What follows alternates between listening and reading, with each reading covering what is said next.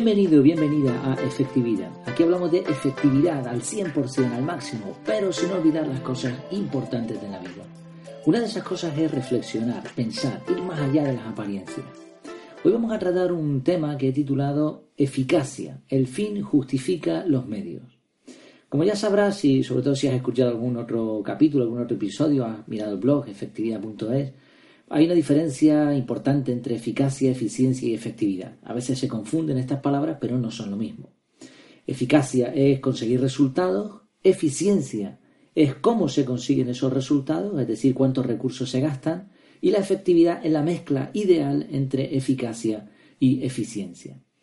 Eh, por eso, cuanto más eficacia, normalmente menos eficiencia, y cuanta más eficiencia, menos eficacia, ¿no? Más o menos así funcionaría la cosa. Pues bien, hay una frase que define muy bien ¿En qué consiste la eficacia? El fin justifica los medios. Habrás oído seguramente esta frase más de una y dos veces. El origen de la frase se atribuye normalmente a Maquiavelo y, tiene que ver, ¿no? Pega muy bien con Maquiavelo porque se supone que era un ser, una persona maligna, ¿no? Y, de ahí esa frase que siempre tiene un, tinte un poco negativo. Sin embargo, parece que no fue él quien, quien, el inventor de esta frase, por decirlo así. De hecho, no hay ningún escrito en donde se diga tal cual eso de el fin justifica los medios. Sí parece que hay un párrafo de una obra de Maquiavelo donde aparentemente llega a esa conclusión. También se ha asignado esta frase a un teólogo alemán o hasta incluso a Napoleón Bonaparte.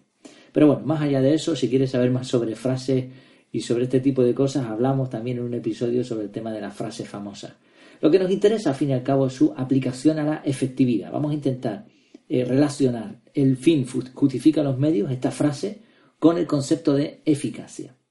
La eficacia pura y dura es simplemente conseguir un resultado. Se es eficaz si se consigue lo que uno se había propuesto. Ya está. No tiene nada que ver con la eficiencia. La eficiencia es otro tema distinto.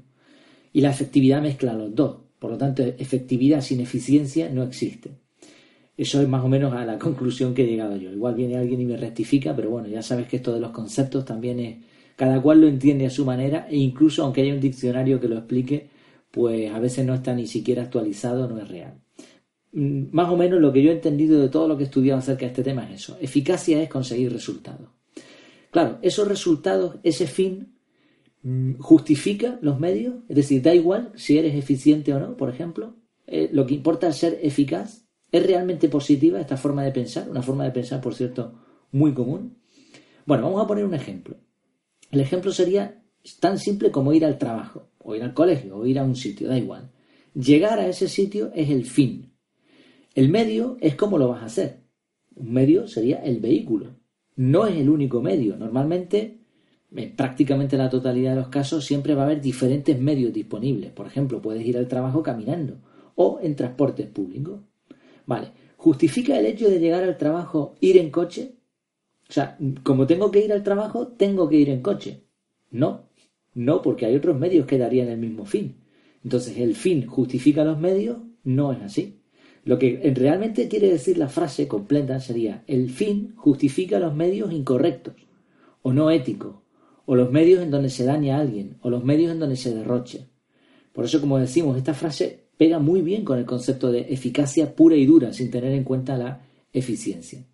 Es decir, pudiendo ir al trabajo en transporte público o caminando, decides ir en coche aunque contamine o aunque gaste más recursos. Y para ti, esa forma de pensar sería el fin justifica los medios. Los medios chapuceros, los medios en donde no se tiene en cuenta la eficiencia.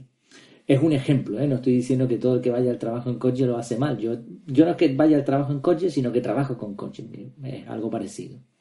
Por otro lado, el tipo de medio que usemos dará como resultado un fin distinto. Es verdad que el fin va a ser el mismo, llegar al trabajo, y los matices de hacerlo de una manera o de otra van a ser muy pequeños. Pero a largo plazo, sobre todo, no es el mismo resultado ir caminando al trabajo que ir en coche. Por ejemplo, si vas en coche al trabajo en vez de caminando, vas a tener unos kilitos de más, probablemente. Tu salud va a estar peor. Sí, probablemente llegues más rápido. Pero hay una serie de factores, como vemos, que a largo plazo, sobre todo, el fin ha cambiado. Has llegado al trabajo igual, pero a lo mejor un poco más viejo, un poco más obeso, etc. Así que en realidad la frase correcta incluso sería al revés. Los medios justifican el fin. Los medios que tú utilices van a dar como consecuencia irremediablemente un fin que va a ser distinto en cada caso dependiendo de cómo lo haga. En fin, es un ejemplo. Podríamos poner más ejemplos, pero todos darían más o menos el, el mismo resultado. Y todo nos lleva al mismo punto, el equilibrio. Teniendo diferentes formas de hacer algo o diferentes medios para llegar a un fin, hay siempre que escoger el más eficiente posible. Y esa combinación es la efectividad. Y por eso este término es tan potente, tan poderoso.